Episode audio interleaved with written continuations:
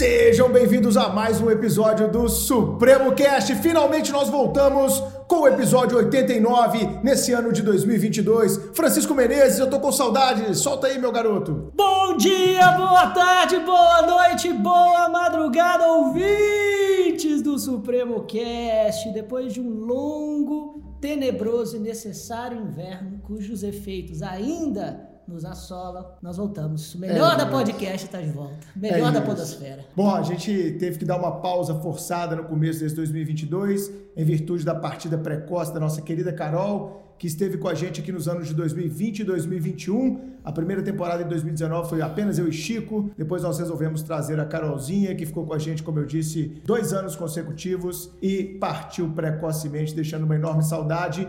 E a gente demorou, né, cara, a superar essa falta da Carol no primeiro semestre desse ano de 22. Então, a gente entendeu como necessário esse momento de retiro, de compreensão, de respeito à história que a Carol construiu nesta empresa, uma das maiores, se não o maior talento que já trabalhou conosco. Então, esse programa, episódio 89, vai em homenagem a Carol, vai em homenagem a Dona Erlane, a mãe da Carol, a tia Vaneuza, que são mulheres fantásticas e que estão lidando, assim como nós, com essa perda terrível que foi a partida da Carol, né, Chico? E até por isso a gente resolveu fazer este episódio 89 com esta temática da perda, do luto. Não é verdade, amigo? Exatamente. Sinceramente, eu acho que a gente ainda está no, no processo de recuperação com relação a Carol. Uma, uma mulher talentos, talentosíssima, de inteligência ímpar. Eu me lembro da primeira vez que, que a vi, da, foi diretamente pela internet, quando ela estava fazendo uma, uma chamada publicitária para o Supremo. E eu a vi no, no corredor, a primeira coisa que eu fiz foi elogiar. Nossa, você, você fala muito bem Muito bem. de forma, de forma tão, tão clara, ela, ela era tão talentosa, tão, tão alegre e acho que justamente por isso a gente tem que, a gente tem que retomar o cast com, com,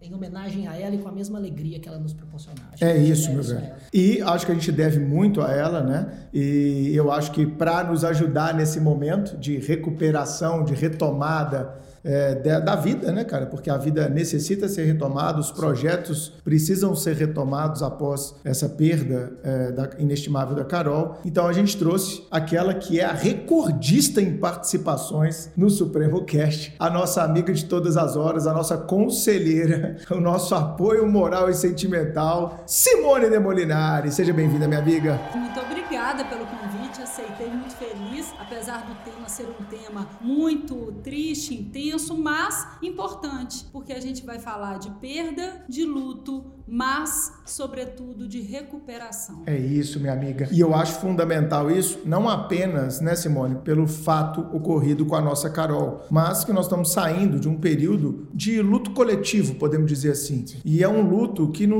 não é um luto só de 700 mil pessoas que faleceram em virtude do Covid. É um luto em virtude de pessoas que é, perderam seus empregos, não é verdade? Empresas que vieram à falência, negócios que foram fechados. A gente ainda anda aqui pelo centro de Belo Horizonte, onde a gente está, e milhares, centenas de lojas ainda estão fechadas. Então, é, a gente está tomado, a gente está premido por um certo luto coletivo. Eu não sei se vocês estão percebendo isso. Então, quando na semana passada falece o Jô Soares, é, falece o João Paulo Diniz, né, um cara novo que falece com um infarto fulminante, um esportista com uma vida inteira ainda pela frente, aos 58 anos, super jovem. Isso mexe com a gente, né? Eu acho que é, se tem um aprendizado da pandemia para mim é o quanto a, a morte, a perda, o luto se tornou uma coisa próxima. Antes aquilo ficava uma coisa mais distante, mais remota, mais colada para o outro, mas eu acho que esse período que a gente viveu aí, eu acho que trouxe para muito perto essa ideia de luto e, e eu acho que esse luto não é, não é, é- não é um luto, é, ainda que a gente não tenha perdido pela pandemia, no meu caso particularmente, ninguém da minha família se foi em virtude da pandemia, mas é, parece que a gente está retomando a vida muito aos poucos. Você- eu não encontro, Chico, não sei você, Simone, alguém que você eh, veja que está assim, radiante, super feliz, super empolgado. Eu acho que a gente ainda está numa fase mesmo de compreensão, de entendimento do que aconteceu, para a gente, como você falou, aos poucos, ir retomando a nossa vida. Você tem percebido isso também, que a gente está vivendo um, meio que um luto coletivo depois da pandemia, ou é uma Estamos, impressão minha? Sim. Primeiramente porque porque a gente sempre perde em alguma coisa na vida, em algum momento da vida. A pandemia, ela centralizou ali uma perda muito intensa, num volume que a gente não estava acostumado, com perda de emprego, perda de ente querido, perda de casamento, tantas perdas concentradas. Então, assim, a gente faz alusão à pandemia devido a esse impacto que foi. Mas se a gente parar para pensar, olha só, a gente começa a perder desde o dia que a gente nasce, exatamente o dia do nosso nascimento. É considerada a primeira perda. O nascimento, você, a ruptura, o primeiro trauma que o indivíduo tem quando ele nasce. Ele está ali no útero, onde as condições são as melhores possíveis, tempo, temperatura, comida, e aí ele é convidado a se retirar, às vezes a fórceps, e aí ele sai, e é o primeiro estresse que o indivíduo vivencia enquanto bebê, é no nascimento, e ele tem aquele trauma do nascimento seguido de estresse, seguido de uma ansiedade, seguido de uma perda. Tanto é que o útero é chamado de paraíso perdido. Então você nasce perdendo. E se você, se você fizer uma, uma percepção do semblante do bebê que nasce com o semblante de quem morre, você vê que o semblante de quem nasce é de terror e pânico, chorando. De quem morre até parece sereno. Ou seja, você conclui ali que nascer é muito pior que morrer. Verdade. Então, esse nascimento, essa ruptura, essa perda que você tem do paraíso, ele começa a ser sentido ali no dia que você nasceu. E aí, a partir daí, você vai tendo perdas e perdas. E uma coisa interessante, gente, que é o seguinte: tem um dictum de Nietzsche que fala que aquilo que não me mata me fortalece, uhum. né? Pois bem, na, no que diz respeito às perdas, isso é invertido. Uhum. Quanto mais perda um indivíduo vivencia, mais fragilizado ele fica. Uhum. Não tem isso de, ah, já perdi tanto, já perdi tanto, agora eu tô bem. Não. Mais forte. Não existe isso. Quer, quer ver um exemplo? Vamos falar aqui de uma dor que eu acredito ser a uma das piores possíveis, que é um pai perder um filho. Então, você imagina uma mãe que perdeu três filhos. Você imagina essa mãe falando: Ah, eu perdi o primeiro, foi muito ruim, eu perdi o segundo, ah, já não estava sofrendo, o terceiro já estava acostumada. Não faz nenhum sentido. Não faz. É o contrário. Então, quanto mais a pessoa. É, é mais ou menos assim: se a gente fizer um desenho, existe uma caixinha no nosso psiquismo que a gente vai lá e deposita a dor da nossa perda. Ah, então eu perdi meu emprego, fui demitido, perdi um ente querido, perdi uma oportunidade, perdi uma amizade, perdi um marido, perdi um filho. Eu abro essa caixinha e eu deposito ali a minha dor. E aí, cada vez que eu tenho uma, uma, uma perda nova, eu abro essa caixa para depositar a minha dor. Então parece que as dores são reeditadas. Você se lembra daquelas dores todas. Você sofre novamente por uma reedição das dores. Aí você fala assim, poxa vida, então o cenário é o pior possível, porque você só vai perdendo ao longo do tempo. A parte positiva que tem disso é o fato de você conseguir se reconstruir, administrar as suas emoções que derivam disso, porque perder nunca vai ser um processo em que você já está acostumado, nunca vai ser um processo que vai passar de dor para prazer, nunca vai ser um processo, não, vai ser um processo de reedição de dores e cada vez que você abrir essa caixa, você vai se lembrar, você vai comparar, você vai sentir dor. Então, é uma coisa bem sofrida, assim, quando a gente vê nessas né, mortes que você citou, que uhum. foram recentes, Sim. aí você também abre a caixinha e compara e fala: ah, meu pai gostava tanto dele, meu pai morreu nessa mesma época. Sim, então, a reedição, associação, a reedição dessa caixinha de dor que eu abro ali, às vezes é só por associação, nem precisa necessariamente de eu ter uma perda. Muito, muito interessante. E falando especificamente sobre, sobre a nossa temática, dentro das perdas, o sentimento de luto, qual, qual conceito a gente pode dar para o luto? O que exatamente ele é e como, como ele se desenvolve, em termos, não só em termos técnicos, como também em termos de. Psíquicos. Né? Isso, psíquicos, exatamente. Do que, ele, do que ele causa na mente da vida da pessoa. Para a gente simplificar e não ficarmos muito teóricos, uhum. o luto é a dor que você sente sobre a perda ou de uma pessoa ou de uma abstração, como dizia Freud, né? Uhum. Então é de um emprego, de uma, de uma perda assim simbólica. A dor que você sente, o sentimento que você sente. Eu, eu, aí você tem, se você for para o campo emocional, você tem pessoas mais racionais, mais passionais, menos. Mas assim, eu desconheço alguém, até a, a que se julga mais fria emocionalmente, que não tem um baque frente a uma perda. Ninguém quer perder, ninguém acha bonito, ninguém comemora, né, uma uhum. perda. Então isso é sentido, é sentido em você. Então é o sentimento de perda que eu tenho frente algum objeto, e seja uma pessoa, seja uma abstração, alguma coisa. Esse luto, ele pode ser transferido para uma tristeza, um sentimento, ou ele pode ser também sentido é, fisicamente através de, de uma depressão que a pessoa perde, porque a definição do luto, se você for chegar aí na, na, na teoria freudiana, ele chega até a dizer que é a sensação que o indivíduo tem que não vai conseguir substituir aquilo por nada. Então é uma desesperança frente à vida.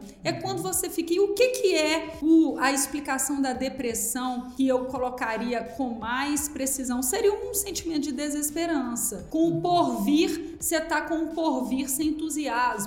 Então, o sentimento de luto é ele pode ser tão intenso que o indivíduo pensa assim: ah, para que, que eu vou agora trabalhar tanto se não faz mais sentido, se tem, se, se eu não tenho mais essa pessoa? Ah, para que, que eu vou arrumar outro emprego se eu vou, se no final eu vou ser demitido? Para que, que eu vou casar de novo se eu vou ser traído? Uhum. Então, você vê, o recomeço, todo recomeço é o embrião de uma nova ruptura. Uhum. Então, por isso que frente à dor do luto, muitos optam por jogar a toalha. Ah, vou viver aqui no mais ou menos, porque para que, que eu vou começar de novo se eu tenho a possibilidade, se eu tenho aqui o Sentir embrião da, da, da, possibilidade da perda, então vou parar de, de viver. E aí o indivíduo que para de viver por medo de morrer, ele já está morto. Sensacional. Exatamente. Excelente. É uma morte em vida, né? É. Então tem que prestar atenção. Cada vez que você se recolhe e não quer viver em prol daquele luto que você está sentindo, você vê se você não está duplicando aquela perda, uma real e a outra voluntária. Sim, então, o sentimento de luto ele não tem a ver necessariamente com a morte de alguém, de uma, de uma não, pessoa Chiquinho, física. Não, não, tem a ver, tem a ver com o seu sentimento de perda e com tanto de energia psíquica que você tinha em relação àquilo ali e a sua capacidade de reconstrução daquele luto. Então, assim, o processo de luta é muito interessante. Tem pessoas que perguntam assim: tem como eu não sentir? É. Quanto é. tempo dura?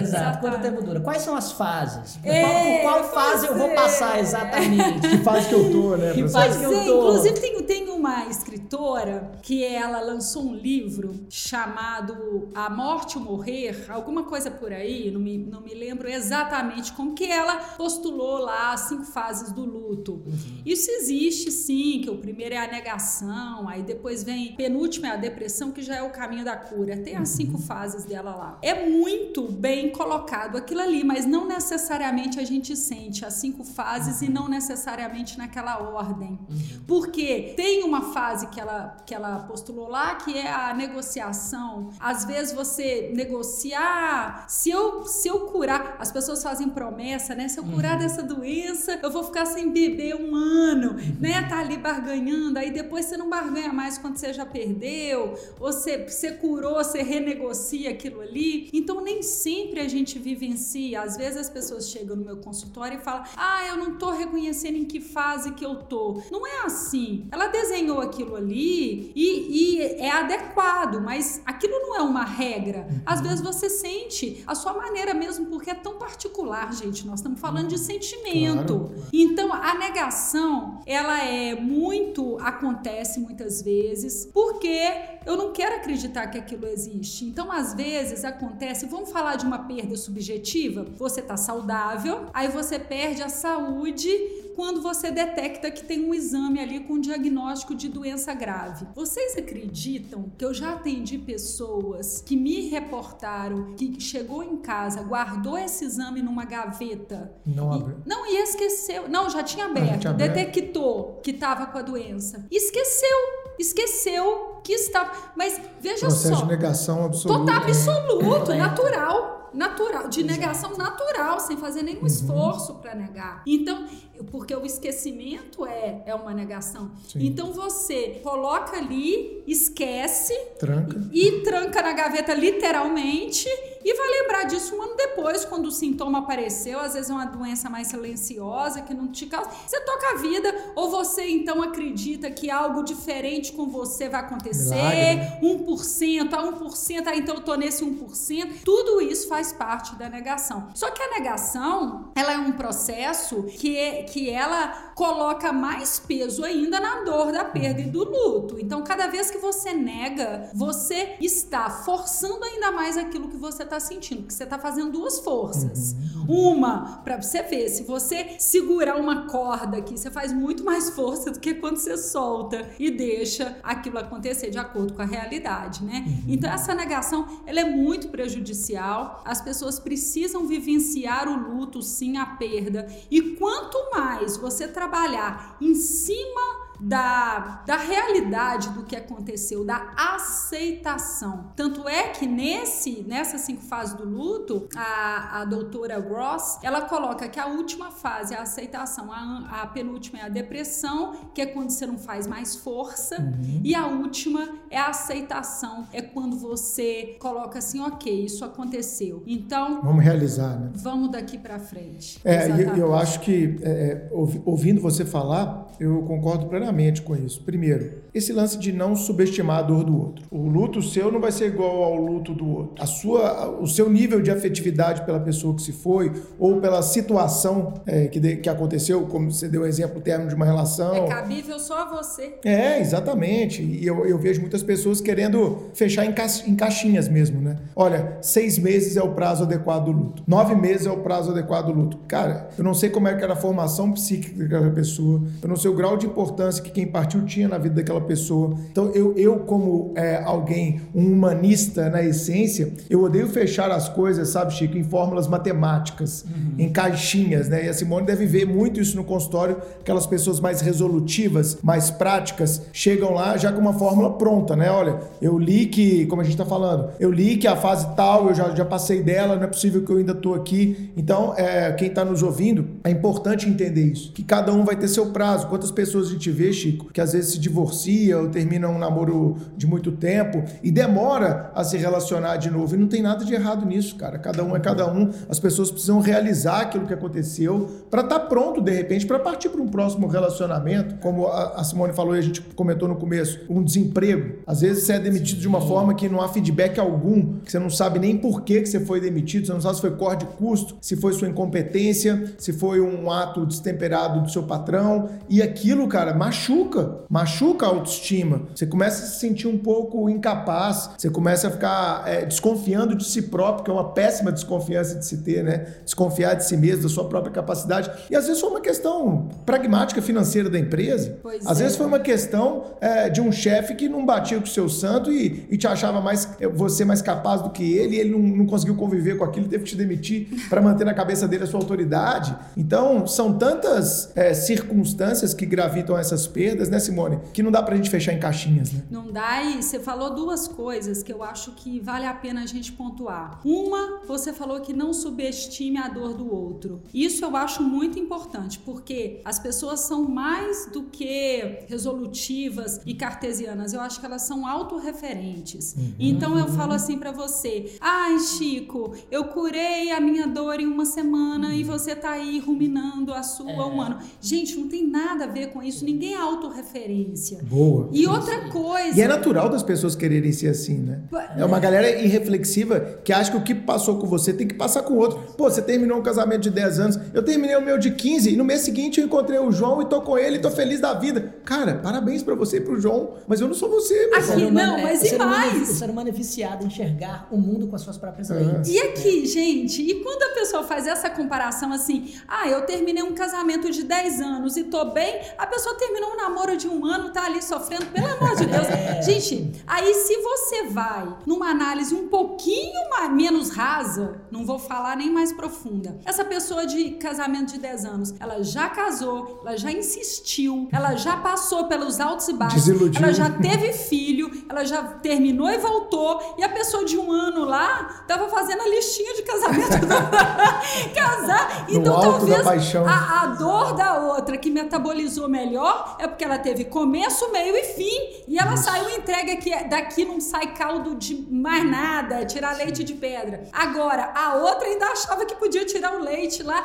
Então, gente, a gente não pode comparar. E outra coisa também, você não sabe o tanto que é a sua força, o tanto que é a força do outro. Então, como pode ter? Não tem medidor de dor. Boa. Não Exato. tem medidor de dor. E a, e a gente vai muito pela fachada, né? A gente vai muito pelo que a gente vê e ouve. Se você pegar um exemplo aqui assim, tem, tem dois consultórios aqui, a uma pessoa tá gritando, urrando ali num procedimento que ela tá fazendo. O outro consultório tem silêncio. Você tá na salinha de espera, o que que você tá pensando? Que a pessoa do consultório 1 tá sofrendo muito mais do que a do consultório 2. O quanto, na verdade, isso é um equívoco, porque eu só posso saber que a pessoa do consultório 1 é mais barulhenta. Exatamente. Do, vai, do... Ver, vai ver o consultório 2 está sofrendo tanto que não consegue nem gritar.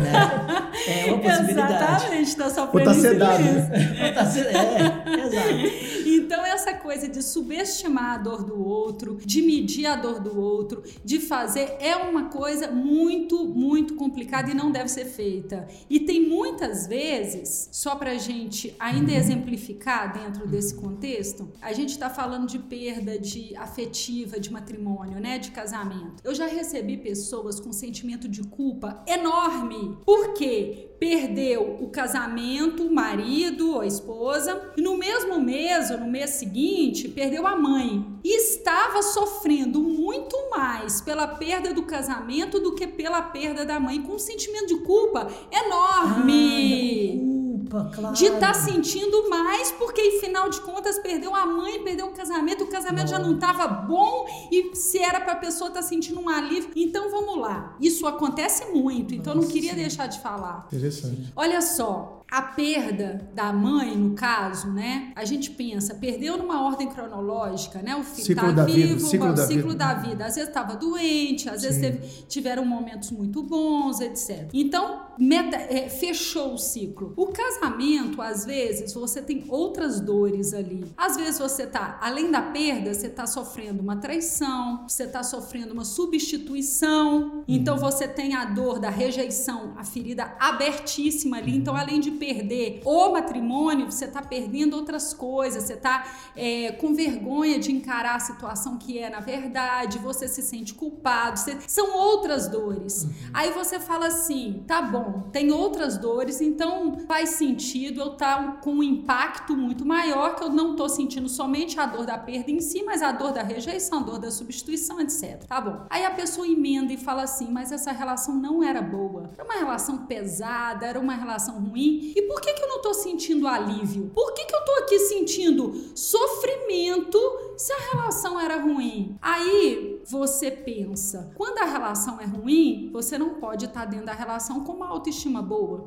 É. Quando a relação é ruim, você não pode estar íntegro emocionalmente, porque aquela integridade já se desgastou. Uhum. Aí tem uma, uma passagem que eu li uma vez de Santo Agostinho que eu acho que é muito providencial para esse exemplo, que ele foi uma vez para um, um monte fazer um jejum e ele era muito tentado. E aí iam anjos e iam demônios travestidos de anjo. E aí perguntaram para ele como que você diferenciava os anjos e os demônios que iam ricamente travestidos. E aí ele falou assim: eu diferenciava quando eles iam embora. Um anjo, quando vai embora, você sente a paz e a serenidade. Um demônio, você sente o terror da sua passagem. Nossa, essa é. Então, quando você sai da sua vida uma pessoa que estava te fazendo mal, Passou não significa que você vai ficar bem. É isso. Jesus. Você vai ficar talvez mais mal ainda, porque aquela migalha estava te retroalimentando, então você nem a migalha tem mais. Então a tendência é a pessoa ficar pior do que ela estava, mas isso não quer dizer que com a retomada daquela pessoa você não consegue se curar no mesmo lugar que você adoeceu, né? uhum. né? Para você largar o crack, você tem que sair da cracolândia. Exato. Aí a pessoa tem que ter uma fé no porvir e acreditar que no primeiro momento é ruim, Sim. no segundo é mais ou menos, no terceiro, no quarto, lá na frente ela sente o alívio e aí, depois do alívio, ela sente o equívoco. Por que, que eu fiquei tanto tempo, meu Sim, Deus? Que equívoco! Pensando, já tô pensando, já tô, já tô vendo aqui um monte de ouvinte mandando mensagem falando, Chico, eu, ouvi a Simone. No dia seguinte eu separei. Você está destruindo lares, Simone! Não, jamais, não, não da cultura ela está Nossa, reconstruindo isso. lares. Exatamente, exatamente. Ela está Mas, abrindo oportunidades. Abrindo oportunidades, exatamente. Mas se, se o luto, então, é esse sentimento natural de perda, não necessariamente por uma pessoa, mas por aquilo que te dava uma estrutura, por mais precária que essa estrutura fosse. Perfeito. Vamos então começar o, o, o, ponto mais otimista e necessário do cast. Como que uma pessoa se recupera, já que não existe fórmula? Não existe fórmula de fases, não existe fórmula da travessia, não existe fórmula mágica para dizer, olha, você, você faz isso por tantos dias e, e sua mente. Mas vai... na internet deve ter. Na internet não, é, deve ter umas é, fórmulas é, mágicas aí. se, se, o, se a, a única missão do Supremo Cast, a, das, das várias que nós temos, der certo, vai ser desconstruir fórmulas de internet. Ah, mesmo porque eu sou avessa à venda de ilusão. É isso aí, né? É o que Exato. mais tem. Em concurso público, Nossa, Ave Maria. Nossa, é o que mais me orgulha no Supremo é que a gente não vende fórmula mágica. Você vai passar na prova. É isso aí. E, é. e, as pessoas tão fragilizadas acreditam. Claro, quando você está fragilizado, você adora fofoca, você adora é, coisa que não é verdadeira, você adora ser iludido, é você adora gatilho de ansiedade. E não, é, e não é culpa de quem, é, infelizmente, acredita nisso, é. né? De, Mas no Supremo,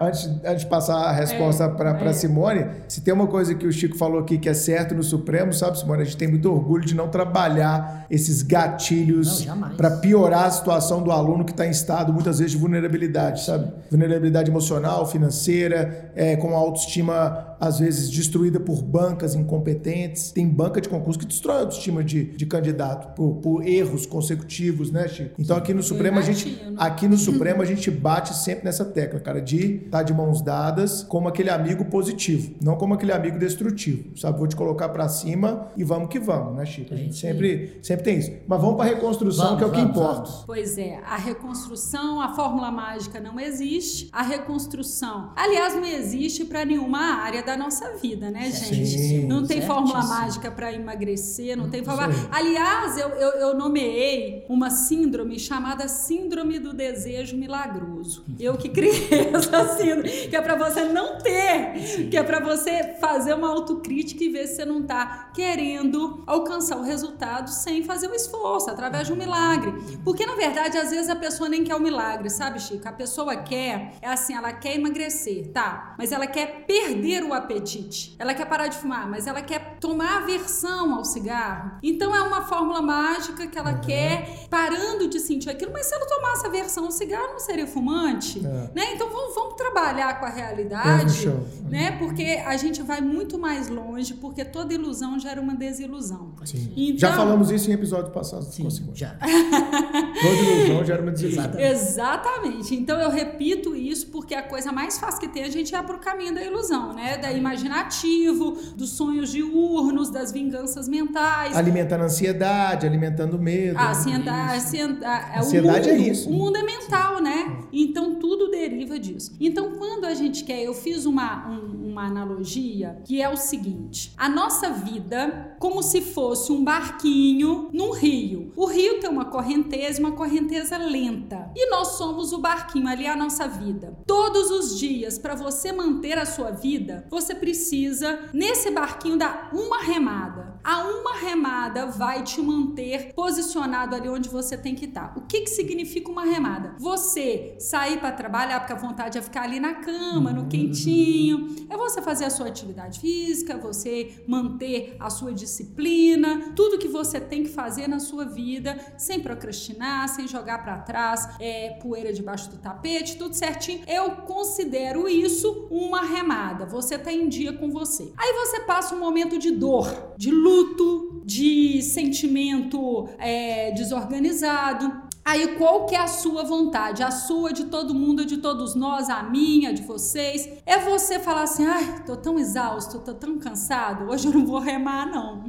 Porque deixa eu ficar aqui quietinho, eu vou me permitir. Só um dia. Sou, sou, deixa eu ficar quietinho. E aí, gente, eu fiz a, a, a teoria das duas remadas. Quando você está sofrido, com dor, com luto, passou por perda, vivenciou uma traição, um golpe, não queria estar ali naquela condição, achou que foi injustiçado, faz o seguinte: pega o seu barquinho da sua vida e ao invés de dar uma remada, você dá duas remadas. Então é quando você está mais cansado e mais sofrido, é quando você tem que ser mais disciplinado, montar uma rotina para sua vida, comer melhor, dormir melhor, adquirir novos hábitos. Ah, eu faço uma hora de academia por dia, faz duas. Ah, eu tomo um litro de água por dia, toma dois. Ah, eu me alimento super bem é, a, intensifica isso. Ah, eu tô com a rotina ali, porque quando você tá dando uma remada, você tem uma gordura ali para você, né, dar um deslize. Agora, quando você está na dor, não. Então, nós temos que ser o contrário do que a gente se permite ser quando tá sofrendo e fica ali parado o dia inteiro numa cama. Atitude autodestrutiva. Ah, vou ali gastar um dinheiro e fazer alguma coisa para amenizar a minha dor. Outra coisa, Vou com medo de morrer. gente, afogar as mágoas. Eu, deixa eu te falar, eu sou contra esse negócio de afogar as mágoas bebendo É, quando sim. você tá mal, porque isso é ilusório, você tem dois problemas, A você bebida tem é uma droga que, que aumenta né, o, o, o, o, processo do álcool, ele é um processo depressivo também. Ele tem aquela fase da Totalmente, alegria. a bebida é depois- depressora. total. e aí você tá com dois problemas. Você bebeu, você tá com ressaca no outro dia, seu problema não foi embora. Então, não tem. Aliás, quando você tá passando por um momento de tristeza, aliás, o bom mesmo é você nem Sóbrio, beber. sóbrio. É, nem beber. Então, assim, essa teoria das duas remadas. Ah, tá, intensificar. E aí eu cheguei até a escrever algumas coisas práticas aqui pra gente fazer, trazer pra vida real. Pra vida Boa, real, tá ótimo, bom? ótimo. O que, que eu vou fazer quando eu estiver passando essas duas remadas? Então, quais são essas duas remadas? Porque nem todo mundo, Chiquinho, tem dinheiro pra fazer uma terapia, Uhum. tem dinheiro pra ir ao médico, tem tempo, ou não quer, não quer tomar remédio, não quer. é, não que eu sou a favor do remédio quando necessário, mas eu acho que você devia esgotar outras possibilidades antes e, e contar consigo, porque a força está sempre na gente. E quando a gente perde a força, às vezes a gente duvida da nossa capacidade. Então eu trouxe aqui algumas, algumas medidas na prática que também não tem nada de fórmula mirar. Ah, você vai dar o grande lance. Não, é tudo muito óbvio. Mas às vezes a gente precisa ouvir o óbvio para reafirmar, organizar mentalmente. O que que é uma terapia? Nada mais que uma organização mental. Então, se você conseguir fazer sozinho a sua organização mental e fazer na prática, eu sou uma terapeuta que eu não saio indicando terapia para todo mundo. Sim. Porque você mesmo pode se organizar mentalmente, se reconstruir. E as duas remadas, a primeira eu coloquei aqui, Bruno, evitar ruminação mental. Ah, Boa. ótimo. Excelente para concurseiros. Exatamente. Mas nesse contexto, como evitar esses Ah, pensamentos eu tava intrusivos? esperando essa pergunta. É, porque como porque, porque existem pensamentos intrusivos, principalmente as pessoas que não são né, neurotípicas e tudo mais, muitas vezes não conseguem controlar esses pensamentos intrusivos que vêm sem, que- sem que você queira, às vezes várias vezes por minuto, às vezes você se perde e, e como, como evitar essa ruminação, principalmente quando ela é involuntária. Chiquinho, é sempre involuntário. Exato. É sempre involuntário. Exato. Você não, não, não consegue evitar, mas você consegue administrar. Então, deixa eu te perguntar uma coisa. Você está dentro do seu carro. Carro. Hum. Aí você tá com o seu rádio ligado. Aí uhum. começa a tocar uma música que você detesta. Ah, sei lá, um sertanejo, um funk, um rock, qualquer gênero que você uhum. detesta. O que, que você vai fazer? Você vai aumentar o som dessa música para se torturar? Não, ou você vai mudar a sintonia? Eu vou, eu vou, colocar um podcast. Você vai mudar a sintonia. no Supremo Cast. É isso aí, claro. Vai claro. mudar a sintonia. Então, ok. Então vamos colocar a rádio como um pensamento intrusivo ali que tá, tá no controle de outra pessoa, né? Entrou o pensamento ruim, a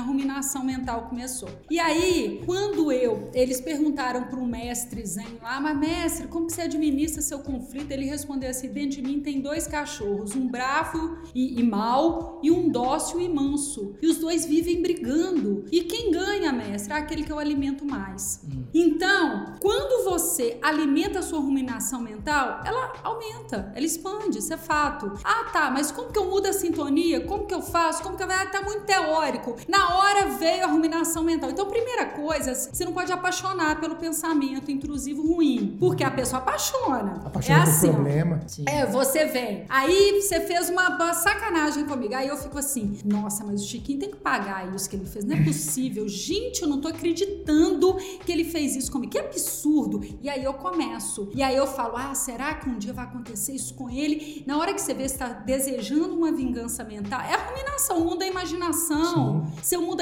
E é gostoso, tá? É prazeroso. Porque você se vinga da pessoa mentalmente e aquilo você tem um prazer. Só que aquilo tá a serviço de nada. E tá a serviço de atrapalhar a sua vida. Então, a ruminação mental, você combate ela. O mundo da imaginação, você combate com o mundo da execução. Então, cada vez que você vai para execução, você. Por que, que as pessoas falam assim, ah, vai lavar uma pia, vai capinar um quintal? então, o que que acontece? Se você, ah, tá, Simone, mas eu fui caminhar, fui caminhar uma hora e aí fiquei ruminando, tá? Talvez essa pessoa foi caminhar, olhando uma paisagem paradisíaca e dentro dela não tava bom, então aquela paisagem já gerou um estresse pra pessoa. Agora, se você está com a, com a mente em desalinho, o que que você faz? Vai lá trabalhar alguma coisa coisa onde o seu pensamento está todo aqui, por exemplo. Eu tô inteira aqui, você tá inteiro aqui. Nós estamos no momento presente, prestando atenção nisso aqui. Presenteísmo. Presenteísmo? Não, presenteísmo não. Presenteísmo é quando você tá com o corpo presente e o pensamento ah, é? divagando. okay. O ismo pressupõe aí a patologia ah, da presença. Entendi. Então você tem que estar tá presente inteiro, no momento presente, intenso naquele momento, porque aí você você elimina. Eu tô aqui, eu tô pensando em problemas, você tá pensando em problemas. Nós estamos aqui atentos e isso é o princípio é da meditação. Total. Né? Total. O princípio da meditação. E a gente vai ter um podcast sobre meditação, tá? É um dos podcasts que vai vir na sequência. Simone, eu concordo plenamente com isso e ao longo da minha vida, a gente vai ficando um pouquinho mais velho, eu fui aprendendo como eliminar pensamento ruim. Eu fui aprendendo. Hoje é muito difícil eu gastar tempo ruminando. Uhum. Eu, Bruno, uhum. tá? Você é... desenvolveu uma técnica? Não, na verdade, eu sinto quando eu tô Você começando a pensar coisas ruins. Tem uma situação ruim no trabalho. Fiquei puto com aquela situação. Aí eu vou para casa, tô no trânsito pensando nas consequências. Se vier A, eu faço B. Se vier B, eu vou fazer C. Eu vou responder X, eu vou fazer Y. Na hora que eu vejo, eu falo, cara, eu tô loucubrando coisa que nem aconteceu. Eu falei isso ontem com uma aluna no Instagram. Ela tava perguntando para mim se a prova da Bahia, uma prova de delegado que teve agora, se ela vai ser suspensa na justiça ou não. Que ela tá muito ansiosa, que ela precisa comprar passagem para Salvador e não sabe se compra ou não isso é um absurdo, aquele textão de Instagram padrão. Sim. Eu mandei para ela assim: olha só, isso tá nas suas mãos? Ela, não. Então, meu, faz o que tá no seu controle, que é só estudar. E olha a melhor forma de você comprar uma passagem que você possa desmarcar. É isso que te cabe fazer agora. É contratar um hotel que admita cancelamento, é contratar uma passagem que você pode cancelar sem multa e é meter a cara nos estudos. Isso é o que lhe cabe. Você fica pensando se a prova vai ser cancelada, se o judiciário vai dar uma liminar ou não, o que, que vai acontecer com esse concurso, isso é só ruminação mental que vai te tirar o foco. Você vai gastar horas do seu dia pensando em coisa que não vai te fazer ser produtiva. Mas ao longo do tempo, eu comecei a desenvolver técnicas assim com coisas que me angustiavam, que me tiravam a calma. E você falou uma coisa que eu acho fantástico. É gostoso pensar. É gostoso você imaginar a situação. Né? Gerador né? de prazer. Gerador de prazer. E isso, Simone, a gente, a gente pode pensar nesse cenário no concurso. A gente pode pensar nesse cenário, Chico, pra gente muito ciumenta, que começa, ah, mas se a pessoa acontecer isso, eu vou fazer aquilo, e começa a elocubrar uma série de situações inexistentes, ilusórias muitas ô, vezes. Bruno, tem Combinação mental pessoas, pura. tem pessoas que já montaram três empresas, quebraram, já casaram três vezes, já quebraram, tudo no mundo da imaginação. É. Tudo no mundo da imaginação. Na realidade não fez nada. Então, e tem outra coisa traiçoeira. Quando eu tô no mundo da imaginação, eu não testei, não coloquei ali o risco do fracasso. Então eu tô salvaguardado Boa, ali pra fazer. Então é muito perigoso. Você falou com a aluna, nada mais pra ela ser prática. Seja prática, né? Faça o que você tem que fazer. Então, assim, quer sair da ruminação mental? Muda a sintonia do pensamento. Boa. Para de alimentar o, a catástrofe. Treina, treina a mente Treina, isso. observa quando tá vindo, porque é uma Isso. bola de neve. É isso, e na hora isso. que vem já tá Você gigantesco. isso, você já tá O passo duas horas não percebe, pensando. exato. Você não percebe, você mergulhou O dentro. passo zero é identificar, cara. Isso. É isso. identificar quando o negócio tá eclodindo, entendeu? Exatamente. E na hora que você tá olhando pro teto ali, pensando só coisa ruim, você vai, levanta. Ah, aquelas insônias que tem, secundárias. Você dorme mais três horas da manhã, pá, você abre o olho, acorda, aí você só vai dormir seis da manhã. Ao invés de você ficar na cama, lutando pra dormir, faz o seguinte, levanta, faz um chá, faz pia. uma coisa, faz tá, volta, deita pra cama. Você já mudou, assim, então já transmutou aquela energia, aquele pensamento, você não embarcou nele. Então, você transformar a imaginação em execução e você vê a nossa capacidade de imaginar é muito maior, né? Pra melhor e pra pior. Então é melhor você fazer do que você ficar imaginando que não vai levar a lugar nenhum. Excelente primeiro passo. Segundo, Parar com as ruminações mentais. Para, sim. E tentar, tentar então passar para a isso. e não isso. alimentar o pensamento. Não necessariamente, eu tô percebendo, não necessariamente bater no pensamento de volta, né? Porque isso, de certa forma, também é ficar lidando e ruminando com ele, né? É, é Mas- isso. Você vai mas- perder, né? Ex- Não, não é verdade? Vai. É, acho, acho que vai. É, e, e passar para ação. Eu acho que é um, um excelente primeiro passo. Qual- Passar qual- pra ação. qual é o a pessoa tá pensando lá, se vai passar no concurso ou não, faz o seguinte, para de pensar, estuda. É. Né? Gasta Melhor seu tempo coisa. com coisa boa. Segunda coisa para quem tá né, passando o luto, a perda e, e na recuperação para dar as duas remadas. Ela desenhar uma rotina, porque a pessoa que tá pra- passando um processo de perda e luto, ela se, se perde e perde a rotina e não quer fazer mais nada, não tá com a vida muito organizada. Então ela fazer a rotina dela. Segunda coisa, se ela é uma pessoa indisciplinada, ela precisa ser disciplinada. Se ela é disciplinada, ela precisa dobrar essa disciplina. Então, dá um gás na disciplina, desenha uma rotina, promete e cumpre com você mesmo, porque é Super. isso que vai te tirar do buraco. Então, desenhar uma disciplina e cumprir com disciplina, desenhar uma rotina e cumprir com disciplina Planejamento e execução, né? é fantástico. É isso é mesmo. É o poder do hábito, né? Total. Essas coisas que eu já disse, né? Que você pegar tudo que for autoconstrutivo, comer bem, dormir bem, e aí não adianta. Se você fala assim, ah, mas eu não tô conseguindo dormir porque eu tô passando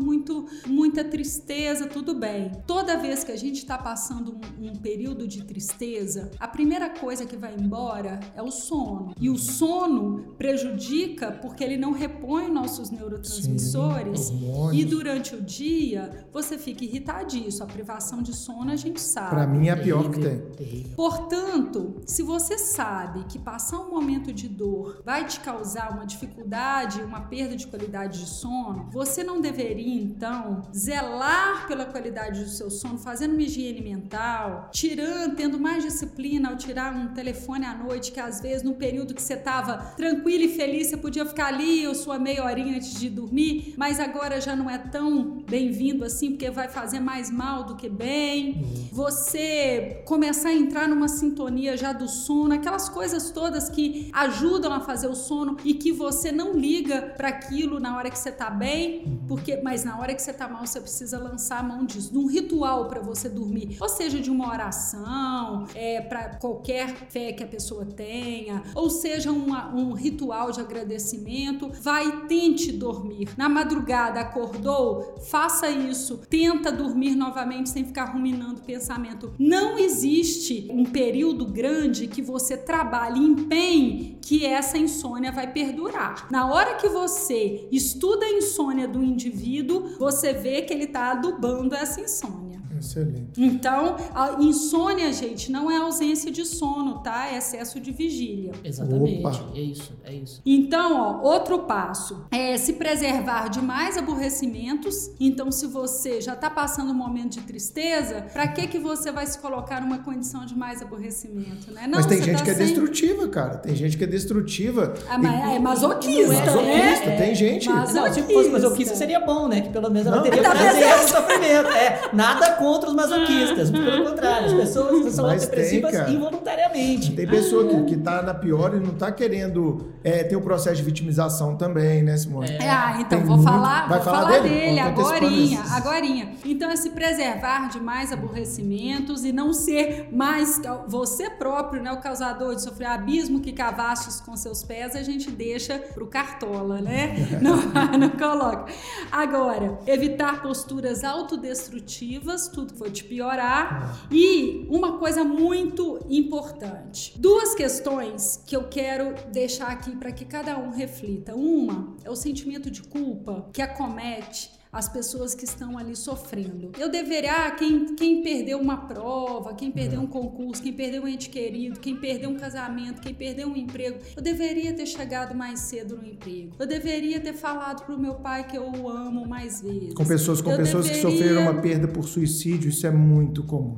E isso é demais. Eu convivi com uma pessoa que, que perdeu o pai por suicídio e foi assim, exatamente isso que você está falando. Como eu não percebi que estava deprimido, como eu não percebi que a medicação estava desregulada, como eu não estendi a mão para dar ajuda, o que que eu errei, o que que eu. Nossa, cara, isso é. Para a questão do suicídio, isso é, é elevado ao cubo, eu acho. sentimento de culpa. E aí a gente vai trocar o culpa por responsabilidade. Então nós vamos substituir o sentimento de culpa, que não deixa de ser uma a serviço de nada, né? Uma, uma auto-chibata ali a serviço de nada. Então você substitui o sentimento de culpa por autorresponsabilidade. O que que é autorresponsabilidade? Porque tem Isso. muita gente falando besteira, falando assim, ah, é tudo culpa minha, eu que eu que atraí, eu que fiz. É, é, é.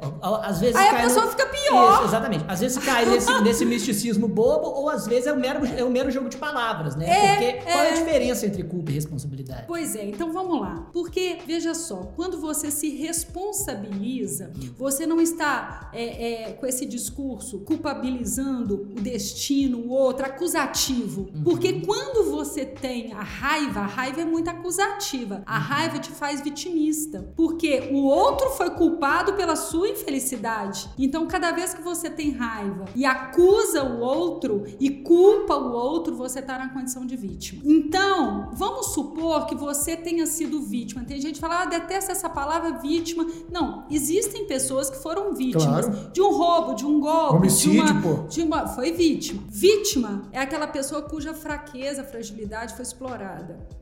Vitimista é a pessoa que estagna na condição de vítima o resto da vida porque aquilo aconteceu. Então, veja só, eu que lido com, com traumas, com dores, às vezes a pessoa conta que foi molestada lá na infância. Então ela vai é, culpar o molestador e vai se culpar, porque é isso que acontece, né? O sentimento de culpa. E se ela ficar vitimista, ela vai depositar naquele triste evento todas as mazelas da vida dela. Então, Causa e efeito, né? quando você sai da condição de vitimista, é quando você se autorresponsabiliza. A culpa é acusativa, a responsabilidade é o seguinte, ela é ampla. Eu tenho responsabilidade, Chico, de ser feliz em que pese aquele evento triste. Então a responsabilidade não foi pelo evento triste. A responsabilidade é pela minha reconstrução, é pela minha vida, é pela minha serenidade, é pela minha recuperação da minha fé, é pela me- meu resgate. Tá, então... então- eu sou responsável por me resgatar, mesmo tendo passado por uma condição de dor e de sofrimento. A autorresponsabilidade, este é o conceito correto da autorresponsabilidade. Entendi. Então, a culpa é retroativa, rumindo passado. É acusativa a, acima e, de e tudo. E acusativa acima de tudo. A responsabilidade, a responsabilidade ela, ela visa o presente e o futuro. Perfeito. Reconstru faz, é,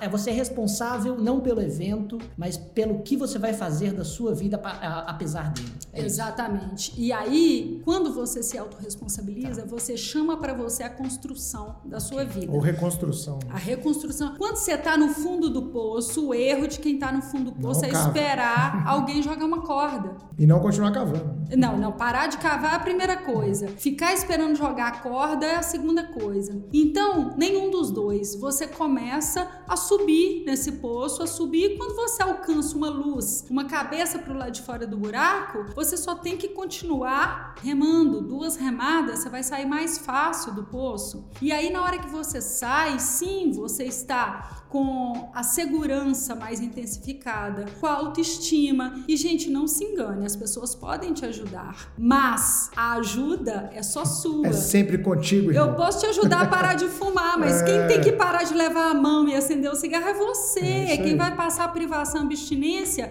é você. Então, é você que tem que querer, acima de qualquer pessoa, se curar. E a, a mensagem que fica é que dentro de você está a, o grande resgate, a grande força. Não se engane, todos nós temos, tá? Todos nós. E às vezes temos uma fortaleza intocada. intocada. Que, que, a gente, nem, a gente nem sabe, né? E quantas pessoas, e quantas pessoas, já que a gente está falando de lutos e perdas, passaram por episódios é, é, extremamente tristes e dolorosos e que depois de tempos falam: Nossa, eu resgatei ou descobri uma força que nem eu sabia que tinha. Exatamente. É uma frase extremamente é. comum da gente ver. Eu queria tocar em dois pontos que, que um que você falou e eu acho que outro que você tangenciou, Simone, que é essa questão do autocuidado. A gente tem trabalhado muito ela aqui no Supremo em vários aspectos. Você tem nos ajudado como uma das profissionais que buscam tocar nesse ponto e mostrar o quanto isso é relevante para quem está nessa fase de definição profissional, que é o nosso público-alvo, um público que está buscando uma condição profissional melhor através de um concurso público, através de uma advocacia melhor, de uma reciclagem profissional. Por quê? Porque eu percebo claramente que os nossos alunos, isso é reiterado,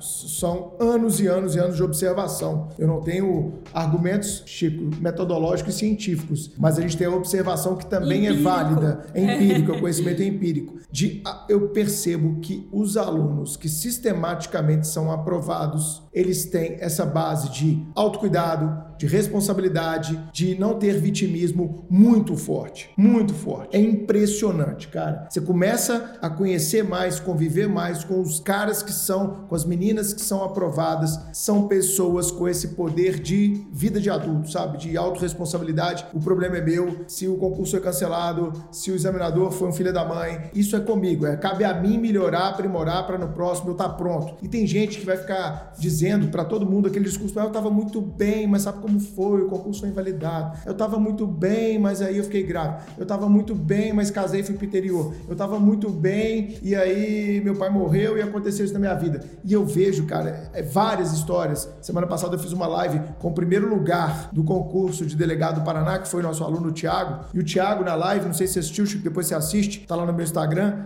É o Tiago, cara, ele é exatamente tudo isso aí que a Simone tá falando. Sabe? Um cara que enxergou a autorresponsabilidade, acordava todo dia 4 horas da manhã, tinha um filho pequeno, tinha horário para dar é, atenção para o filho, ele era escrivão da Polícia Civil do Paraná já antes de passar para delegado, então ele tinha um horário de trabalho, ele tinha um trato com a mulher dele que também o apoiou, ou seja, tudo isso que nós estamos falando, cara. É um cara que poderia falar, ah, eu já sou escrivão e aí fui pai, né, cara? Sabe como, fa como, o que que acontece? Eu não vou ter tempo mais de estudar. Quem quer faz acontecer. Quem quer tem essa autorresponsabilidade, é, essa, esse centro, essa pessoa mais centrada, ela consegue velho. Então, quem está nos ouvindo e está nessa fase um pouco perdido, ruminando o pensamento, é, sem esse poder de autorresponsabilidade, buscando é, vitimizações, e esse, esse episódio ele serve não apenas para luto e para perdas, ele serve para uma mudança de comportamento para as pessoas que estão nessa fase que não consegue sair do lugar, que patina, patina e parece não sair do lugar. Essa é a primeira observação que eu queria fazer. A segunda, Simone, é sobre o fator tempo. Você falou dessas rotinas de dobrar das duas remadas, eu achei fantástico, eu concordo plenamente com isso, plenamente com isso. É, às vezes que às vezes estou mais cansado, mais desgastado, mais estafado, eu dobro, eu trabalho dobro, eu venho da aula, eu gravo, sabe? Eu falo que as minhas melhores aulas da minha vida foram nos momentos que eu estava mais cansado, que a gente tira força, Chico, de onde a gente não imagina. Eu falo, se eu não me concentrar, se eu não estudar para essa aula, não, vou, não vai sair nada. Então,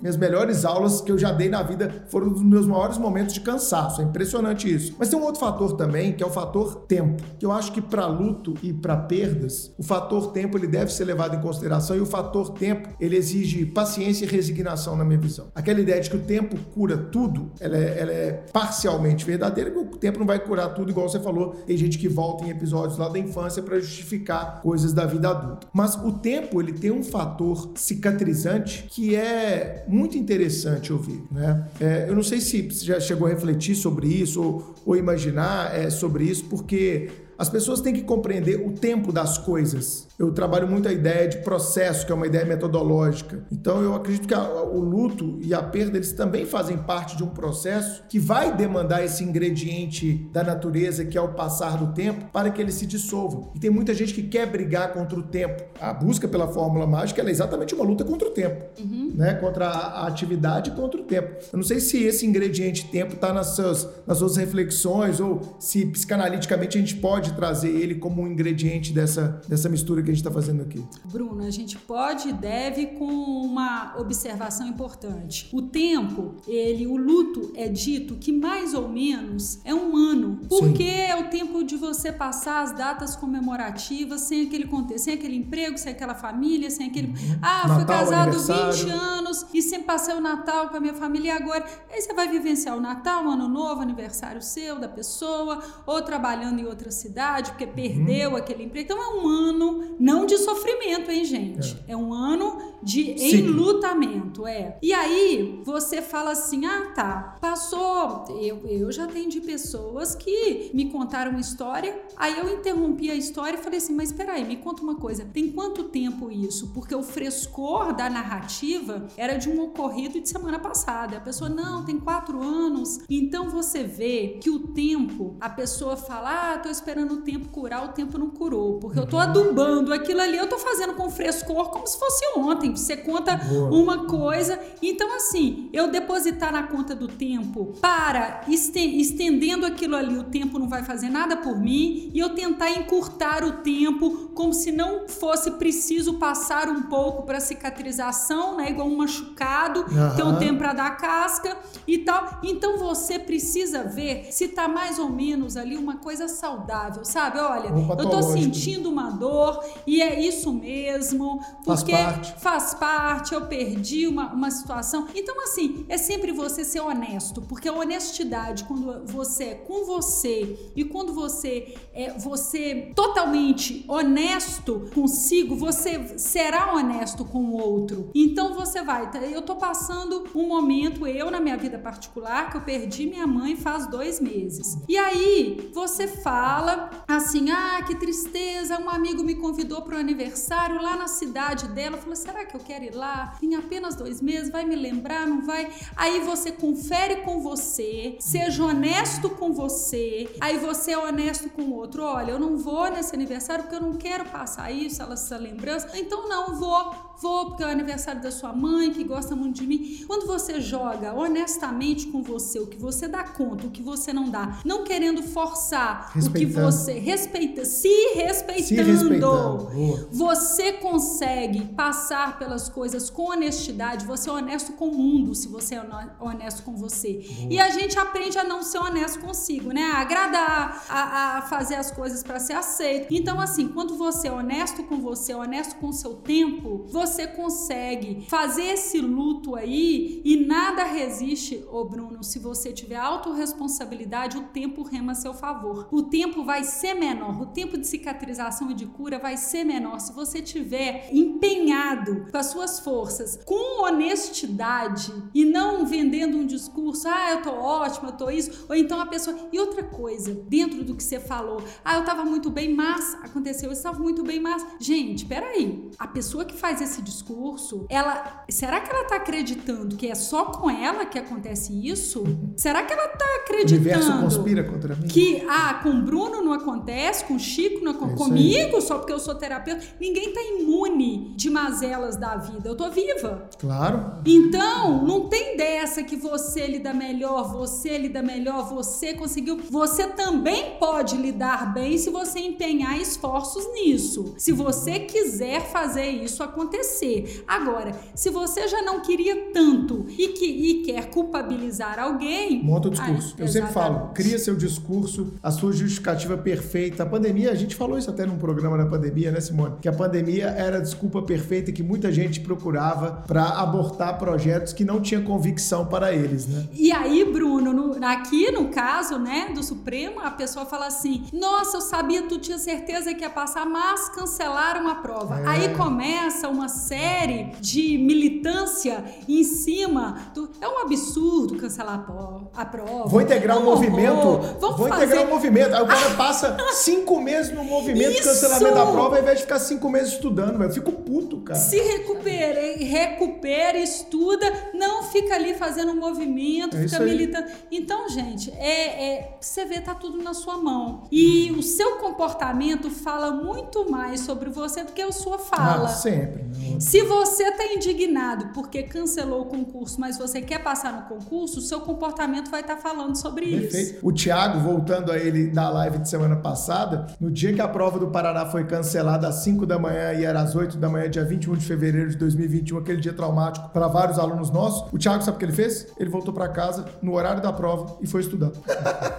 Ao invés de, eu vou beber, vou sair, tô puto. Tudo bem, Fez gente, um indignação simulado. não é não ser indignado. Indignação tem que ter mesmo, pô. Pera aí. Você foi usando aquela ideia, você não tá se vi- vitimizando. Você foi vítima de um erro Exato. crasso da banca, que é Exato. absurdo. Ninguém tá passando pano para usar a expressão da moda na- na- no comportamento da banca, não, por favor. Mas olha a visão de quem passou em primeiro lugar do concurso. No dia que a prova cancelou, ele voltou para casa e falou: beleza, é um domingo que eu tenho para estudar. E foi estudar. E passou em primeiro lugar quando a prova foi remarcada. Eu acho que isso diz muito sobre essas perdas. Aluno, Chico, que para de estudar, Simone, quando ficou por uma questão na prova. Nossa, eu bati na trave, foi 80, eu fiquei com 79. Eu falo, cara, mas peraí, você não entendeu nada do processo. Porque quando você faz 79, significa que sua hora tá chegando. Ninguém sai de 40 e faz 90, filho. As pessoas saem de 40, 60, 70, 75, 80, 85. É assim que acontece. Chama evolução isso nos estudos. Evolução no conhecimento. Se você desistiu porque você estava ficando por uma questão, você desistiu na pior hora possível. Você não está entendendo essa perda, que não é perda, é uma percepção de que está chegando a hora. Então é inverter o jeito de pensar também, né? Exatamente. E a- redobrar a fé em si. Duas Re- remadas. Duas remadas. Agora eu vou falar isso tudo com os alunos. Duas remadas. Você ficou por uma?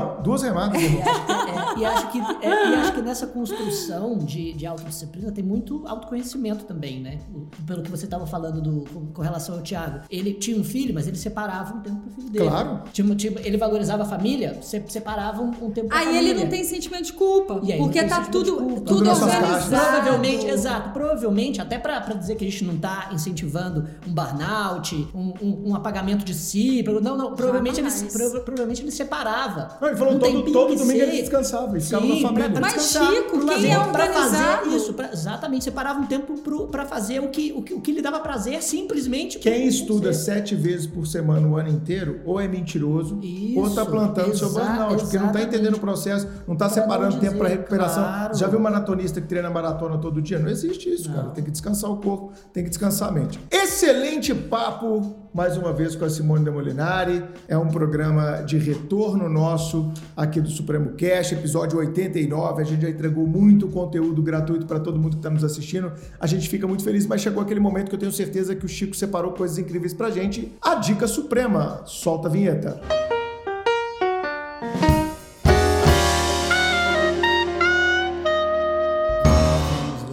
dica suprema, Bruno, olha, eu, eu separei realmente muita coisa, mas eu vou, eu vou entregar em pílulas em cada um dos episódios para valorizar, para valorizar cada uma das recomendações. Mas eu não, pode, não, não podia deixar de recomendar um dos meus maiores achados no ano, um livro que eu li. Na verdade, eu estou, estou nos- no, no último, do penúltimo capítulo. Ele se chama Humanidade, uma história otimista do homem. É de um historiador holandês chamado Rutger Bregman, é R-U-T-G-E-R, você consegue... É holandês mesmo. Rutger Bregman, exatamente. A recomendação foi de um ouvinte do Supremo Cast. Que legal. Porque e, e o Val Noah Harari é um fã desse cara. Pô, aí tem tudo a ver com É, você. exato. E o livro, ele tem uma proposta completamente contra-intuitiva. Completamente. É, a, a- o livro quer provar, através de, um- de uma overdose de, de, de trabalhos científicos, mas que são muito, muito bem comentados, ele tem uma linguagem jornalística muito agradável, a- a- algo que a, a- a sociedade meio que esqueceu ou, ou convenientemente escolhe esquecer. Ele diz: a maioria das pessoas são gentis. A premissa é: a humanidade é boa, ao contrário do que se, do que se imagina. E a humanidade é boa não é, ele, ele, ele começa a- a afirmando, não, não é pelos, pelo fato de que, ah, no, e no final a bondade vence. Não, não, não, não. Ele, a- na proposta dele, Darwin estava correto ao falar sobre a teoria da evolução. Mas a gente acha que, o ser, que nos seres humanos, o que foi selecionado é a inteligência, é a capacidade, é a sagacidade, a capacidade de vencer. E não, é, ha- havia hominídeos na Terra que eram mais inteligentes do que o Homo sapiens. Há, uma pluralidade de animais da Terra que são mais fortes, mais rápidos, mais hábeis do que, do que o Homo sapiens, mais, mais adaptados ao meio em termos fisiológicos do que o Homo sapiens. O que, e essa é a proposta dele, o que a evolução selecionou nos seres humanos foi a gentileza, foi a bondade. Pô, que, que livro Foi otimista. o- Acho que eu foi tô o precisando de ler esse foi o livro. altru- Foi o altruísmo. Foi o, foi o altruísmo. Então é uma visão super otimista da humanidade. É, esse é o título do livro, né? Ah, e, ele, e ele começa fenomenal dizendo: havia na Segunda Guerra Mundial a ideia de que se você bombardeasse uma cidade, a- se você bombardeasse os centros civis, as pessoas iriam perder a vontade de lutar e isso, isso iria pressionar aquele, aquele estado a não, a não Se mais render. persistir na guerra. Exatamente. A Luftwaffe, que é a Força Aérea eh, Alemã, adotou essa, essa lógica com os bombardeios noturnos em Londres, o que foi feito por mais de um ano. Ele então observou os dados e ele percebeu que não só em Londres, mas que isso aconteceu também na Alemanha quando a Inglaterra revidou. Todas as cidades que foram bombardeadas, ao invés de diminuir a produção e o engajamento das pessoas, produziu não só um aumento da produção, como um aumento da, do, da, é, é, do engajamento e da solidariedade, do senso de solidariedade entre os indivíduos. E que, ao contrário do que a mídia normalmente fala, isso também acontece nos grandes desastres. Quando, quando Katrina passou pela, pelas costas dos Estados Unidos, houve uma profusão de notícias bizarras, como pessoas fazendo levantes, estupros em estágios, saques. Daí ele faz toda, toda uma etnografia das notícias e percebe que menos de 5% são verdadeiras. Mas, ao contrário, o número de pessoas que se organiza sem, a, sem o mínimo interesse econômico pessoal, simplesmente para ajudar, é não só muito maior do que o noticiado, como é a razão pela qual as pessoas, as, as, as localidades conseguem se reestruturar e se reerguer. E por que, que a mídia vende tragédia e não vende isso? É impressionante, né? Exato. E es- esse, é- esse é um dos motes dele. A, o que foi selecionado no Homo sapiens não é a inteligência, é a bondade, é a gentileza. Por mim, a gente faria um episódio só sobre Vou ler esse esse livro, aí a gente faz Rutger, Rutger. Bregman, Humanidade, uma história otimista do homem. Obrigado aos ouvintes que me recomendaram. A minha dica suprema para colar com o tema do nosso episódio é um dos melhores, não sei se você já assistiu, Simone, mas para mim é um dos melhores, tem três temporadas na Netflix, é um dos melhores seriados. Eu sou fã, fã de carteirinha do ator principal, que é o Rick Gervais,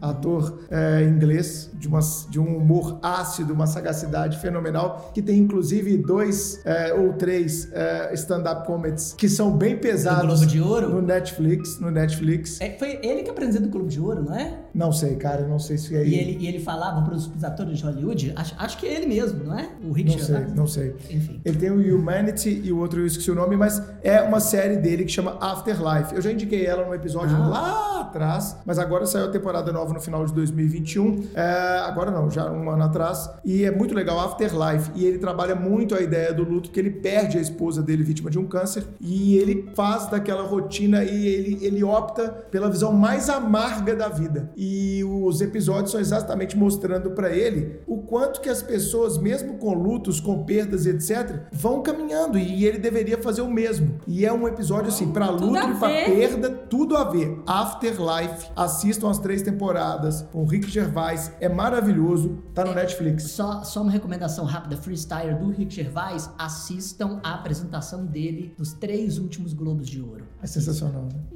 Assim, é, é um humor um pouco pesado. É um humor pesado, mas é extremamente inteligente pra pessoas Muito, críticas. É pra muito, pessoa crítica. Não é um muito. humor besterol, não. Não, não, é, é exatamente. Não é um humor besterol. Simone, trouxe alguma dica pra gente hoje? Tá com um livro novo na área? Pois Como é, que ainda não, vou lançar Pô, um livro esse absurdo. ano ainda, hein? Sobre dependência emocional. Mas é, eu vou dar uma dica, sim, que é um livro já conhecido de todos, inclusive você citou aqui durante o podcast, que é O Poder do Hábito. Sim. que tem tudo a ver e as pessoas falam assim: ah, é clichê, eu já sei o que, que eu tenho que fazer. Tá, se você sabe o que você tem que fazer, por que, que você não tá fazendo? Então, de repente, ler um livro que você julga que é clichê ou que é óbvio vai te ajudar a quebrar essa inércia autodestrutiva. E uma coisa interessante desse livro é o seguinte: quando um indivíduo tá com a vida toda desorganizada, ele não sabe nem por onde começar, ele vai e fica parado de novo. Ele não tem os cliques. Então, ele vai é, é, colocar a situação que ele quer colocar como rotina, como hábito,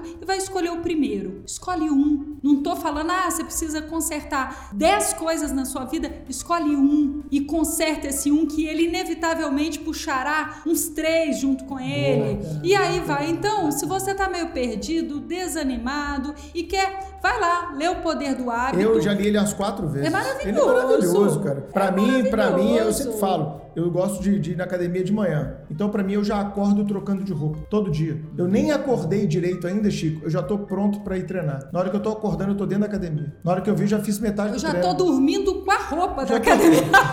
Já tô, mas é. Já o pijama já é a o roupa meu, da o academia. meu clique de ir pra academia é o acordar. É, É o interess- despertar, ah, é o Interessante, interessante. Não, eu, eu tenho depoimento É maravilhoso, Eu- né? Nós, nós temos, nós temos relógios biológicos completamente invertidos, né? Eu, eu não sou ninguém de manhã, eu acordo sem nenhum neurotransmissor. Eu não, eu não consigo dar bom dia. Você eu acorda muito comer. cedo, Bruno? Eu acordo muito Eu cedo. acordo, A vida eu acordo, eu acordo Seis em horas, depressão. cinco e meia. é, eu acordo em depressão clínica. Isso, isso não é uma. é, isso, não, isso não é um exagero, é, isso é diagnóstico, né? É o diagnóstico, exatamente. Então, eu, eu não faço atividade física de, de manhã, mas eu funciono muito bem de, de tarde e de noite. Sabe qual é a hora que eu vou pra academia todos os dias? 9 horas da noite. Vazia, e a vontade de não, é, e a vontade de não ir para a academia. Sente todos os dias? Sinto. E eu vou todos os dias. Mas a ação precede a motivação, né? Primeiro você faz, depois você se E são os melhores dias naquele dia que você não queria, né, cara? Ir lá e ir na Isso, e academia. me, e me É conhece, bom. exa- exatamente. E me conhecendo, justamente. Porque se eu fosse de manhã, eu já teria desistido. Agora, de noite, eu vou? Vou. Então vou. Então você já, já fez uma limitação ali do que você consegue ou não e colocou sua rotina Por isso, dentro do auto- seu contexto. autoconhecimento. Por isso, auto- autoconhecimento. autoconhecimento é, eu, eu acho que é um ingrediente importantíssimo do que gerar autodisciplina, né? É isso aí.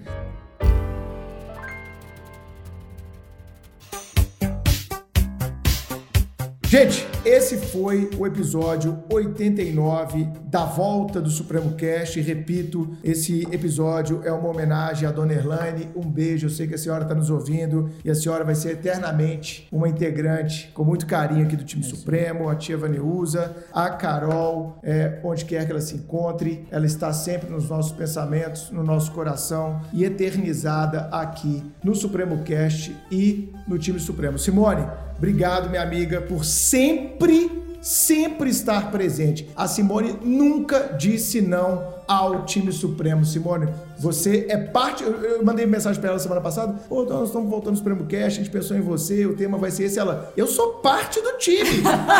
Dando Se ele carteirada. não se Exatamente. sentisse, Carteirada, Isso, velho. se isso. ele não sentisse que eu fosse parte, a partir daquele momento ele tinha que responder, né? Não, Porque já eu sou está do adotado. tipo que me autoconvido para eu já me sinto convidado para o seu aniversário. A, a pessoa que nunca disse não pra gente, Chico, e sempre esteve nos ajudando a pensar, a descortinar problemas, ajudar nossos alunos. Nossos alunos são fãs da Simone Condicional. Eu recebo sempre. A gente fez uma caixinha outro dia, né? Vamos voltar com o Supremo Cash. Quem que você queria? Pô, uma das mais votadas sabia, variar. foi? A gente conta aos poucos as coisas, né, Simone? Vai que você fica muito me- metida, né? E tal. Não, e eu aceito pouco, assim, eu vou pouco, porque eu dedico muito à clínica, né? Ah, então, ah, vamos fazer live, vamos fazer isso, não. Mas ó, o pedido do Bruno não tem como. Primeiro, que é, é- é muita admiração Ah, por- pela sua pessoa, pelo seu trabalho, pela equipe, pelo que vocês entregam para o mercado. Então, para mim, é fato uma honra fazer parte de algo que eu admiro tanto. né? Gente, Como faz o não corte. Nós, nós precisamos colocar isso na internet aí, viu, produção? Tem que colocar isso aí na internet.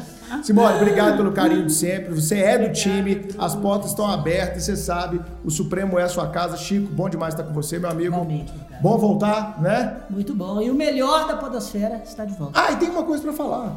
Agora o Supremo Cast, gente, ele vai ser quinzenal, Isso. tá? Então de 15 em 15 dias, de segunda-feira sim, segunda-feira não, tem Supremo Cast. Então nós vamos chegar aí até pelo menos o episódio 100 É até Se- o final de se 2022. acontecer- exatamente. Se, se acontecer algum evento Extraordinário, extraordinário, isso, a gente lança um, um Supremo Cast extra. Especial. Exatamente. Olha, eu queria então convidar essa audiência maravilhosa para me seguir Pelo amor de Deus. lá nas minhas redes sociais, Simone Demolinari, e tem ali um link no Instagram. Eu não lancei meu terceiro livro ainda Mas já não, tem dois lá. mas tem os dois lá. Eu já li Você os dois. consegue acessar os meus livros, meus artigos, tem telefone de contato, Tá na rádio, tá na internet, tá tudo tudo. meu tá lá na rede social. E se não tem rede social, então assiste aqui o, o podcast do Supremo que eu tô sempre por aqui. Sigam arroba Simone Demolinari nas redes sociais. Gente, até o episódio número 90. Muito obrigado. Tchau. Valeu!